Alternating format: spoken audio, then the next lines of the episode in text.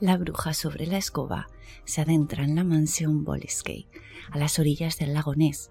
Rituales satánicos, muertes misteriosas y jóvenes captados por una secta destructiva sitúan a Boleskey House entre los lugares menos deseables de Escocia. Gatos, gatas de la noche, subiros a vuestras escobas porque comenzamos el vuelo. Aleister Crowley es uno de los personajes más perturbadores del siglo XX. Fue un ocultista inglés que recibió varios apodos. La prensa británica lo llamó el hombre más perverso del mundo. También era apodado como la Gran Bestia. Aleister Crowley nació en el seno de una familia perteneciente al movimiento cristiano puritano, y su figura de referente era su padre, quien falleció de cáncer cuando Aleister contaba con tan solo 11 años. La relación con su madre era complicada. De hecho, fue ella quien comenzó a llamarle la bestia. Tras la muerte de su padre, se mudaron a casa de su tío, Tom Bon Bishop, a quien Alester odiaba profundamente. Lo enviaron a varios colegios internos y allí, lejos de la influencia materna, comenzó a escribir novelas, poemas y ensayos con una temática oscura en la que predominaba el erotismo. Ingresó en la Orden Hermética del Alba Dorada, una organización secreta que estudiaba la cábala, la magia, el tarot, la alquimia y otras pseudociencias similares. Ascendió rápidamente entre los escalafones de la organización, pero no le resultaba lo suficientemente sugerente, de manera que creó su propia organización secreta, la Astrum Argentum. Se regía por la ley de Telema, una filosofía de vida basada en la máxima haz tu voluntad. Para divulgar sus enseñanzas, él mismo publicó una serie de revistas llamadas El Equinoccio. Llegó a ser un célebre ocultista, considerado un hombre mágico. Consumía todo tipo de drogas y sus ritos religiosos estaban basados principalmente en orgías sexuales. En el año 1899 compró Boskin House, una propiedad de más de 300 años de antigüedad situada a las orillas del lago Ness, en Escocia, Crowley buscaba un lugar alejado, discreto y tranquilo para llevar a cabo sus rituales, y Boskin House le pareció el lugar perfecto. Ofreció a su dueña, una anciana que no tenía interés en vender, una cifra desorbitada, de manera que la mujer no lo pudo rechazar. Alester realizaba rituales satánicos, invocaba espíritus y demonios, y sus rituales estaban plagados de ritos sexuales en los que hombres y mujeres practicaban sexo y se drogaban. Les inculcaba la ley del telema, a través de la cual podían actuar a su voluntad, pues era su derecho. Y ahora, te voy a contar una historia. Los hombres y las mujeres del pueblo estaban preocupados por sus hijos, ya que habían sido muchos los que habían caído bajo el influjo de Alester, cambiando su conducta de manera radical. Durante los rituales satánicos ocurrían sucesos inexplicables, muertes sin sentido, mutilaciones voluntarias, incendios y una serie de tragedias a las que nadie consiguió dar explicación, pero las achacaban a los rituales de magia negra que se realizaban en la casa. Eran conscientes de que el mal habitaba allí y manejaba como títeres a los adeptos de Crowley.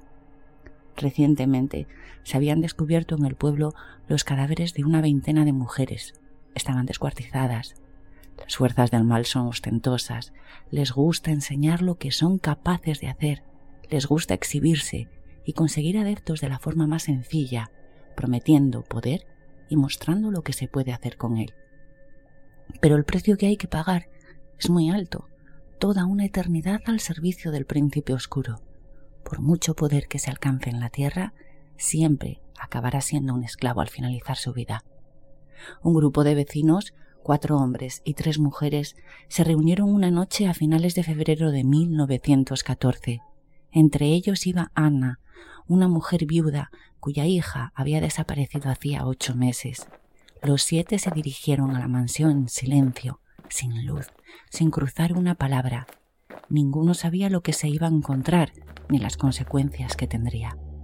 En el suelo del salón había dibujado un pentagrama, un tetragramatón con los siete metales mágicos, plata para la luna, azogue para Mercurio, cobre para Venus, oro para el Sol, hierro para Marte, estaño para Júpiter y plomo para Saturno. Cada uno de los siete componentes del grupo se colocó al lado de un metal y comenzaron una invocación que duró toda la noche. Siete noches fueron y siete noches invocaron a los poderes blancos. Nadie acudió. Tras la séptima noche, todos desistieron, todos menos Anna. Su hija había desaparecido y su corazón de madre le decía que estaba entre los cuerpos encontrados. Rendida ante la evidencia de que no iba a aparecer y de que nadie iba a acudir en su ayuda, se dirigió al caserón sola, rondando la medianoche, como lo había hecho los siete días anteriores. Esta vez la mujer no iba a invocar el lado de la claridad. Hoy llamaba con desesperación a las fuerzas oscuras, gritaba el nombre de Satán en lenguas que ni siquiera conocía, y se ofrecía en cuerpo y alma por dar castigo a aquellos que torturaron y mataron a su hija. Y el dios de la noche escuchó sus plegarias. Los gritos de la mujer alertaron a los vecinos que vivían más cerca. Amparados unos en los otros, se dirigieron a la casa. Más vecinos se fueron sumando a la marcha. Eran quince personas, quizás unas veinte, las que presenciaron aquella noche un hecho que cambiaría para siempre la vida del pueblo.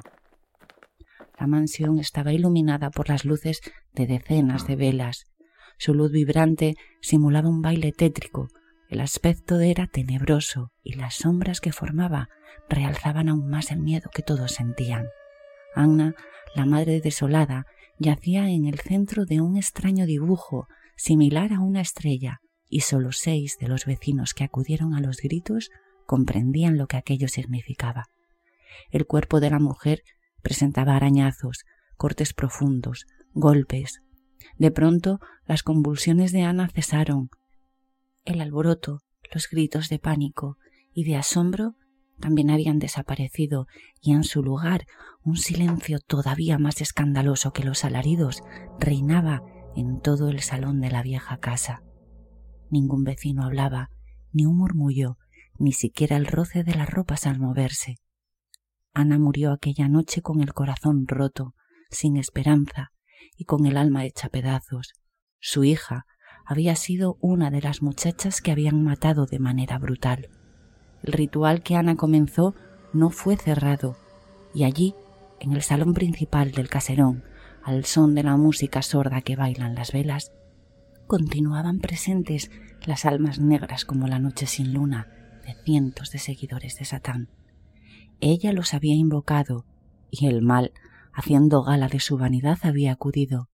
Mancillaron el cuerpo de la mujer, se burlaron de su dolor mostrándole las imágenes de sufrimiento de su joven hija, y ahora disfrutaban con el horror que veían en las caras de todas aquellas personas.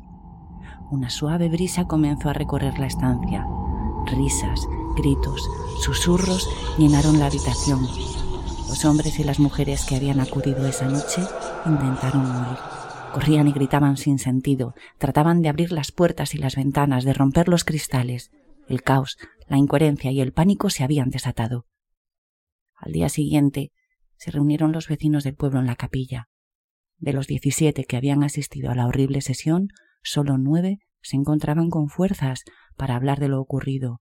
Algunos no querían salir de su casa por miedo, y otros estaban en la cama con magulladuras y golpes por todo el cuerpo. Uno de los parroquianos tomó la palabra. No hay dolor más profundo que la pérdida de un ser querido. Esta noche hemos perdido a Ana, lo hemos presenciado todos y no le encontramos explicación. Yo no entiendo nada de lo sucedido. Si vosotros no me hubieseis acompañado, juraría ante la Biblia que fue una pesadilla. Pese a todo, sabemos que lo que sucedió anoche con o sin entendimiento, fue real. Un murmullo de aceptación recorrió las voces de los vecinos. Esperó unos segundos antes de proseguir. Los que no habéis estado con nosotros en este terrible lugar, a estas horas, ya sabéis lo ocurrido. Habéis visto cómo salíamos huyendo con miedo, con sangre en las manos. Pero todavía queda lo peor. Debemos volver. Tenemos que sacar el cuerpo de Ana, limpiarlo, cegar las ventanas y cerrar las puertas. Propongo un pacto de silencio. Si lo contásemos, nos tomarían por locos, incluso por asesinos. Demos cristiano descanso a nuestra vecina, ocupémonos de los que están enfermos y juremos ante nuestro Señor Jesucristo que nunca, pase lo que pase, saldrá a la luz lo sucedido. Esa noche, con acierto o sin él, todos los vecinos sellaron un pacto de silencio. Nadie hablaría jamás de lo sucedido, nadie haría preguntas, la memoria de los cincuenta y seis habitantes del pueblo quedaba sellada para siempre. ¿Realidad o ficción? Yo solo te he contado una historia. Gatos, gatas de la noche, bajaos de vuestras escobas, maullad a la luna y contad siete días para escuchar una nueva leyenda, un viejo relato o una terrible verdad.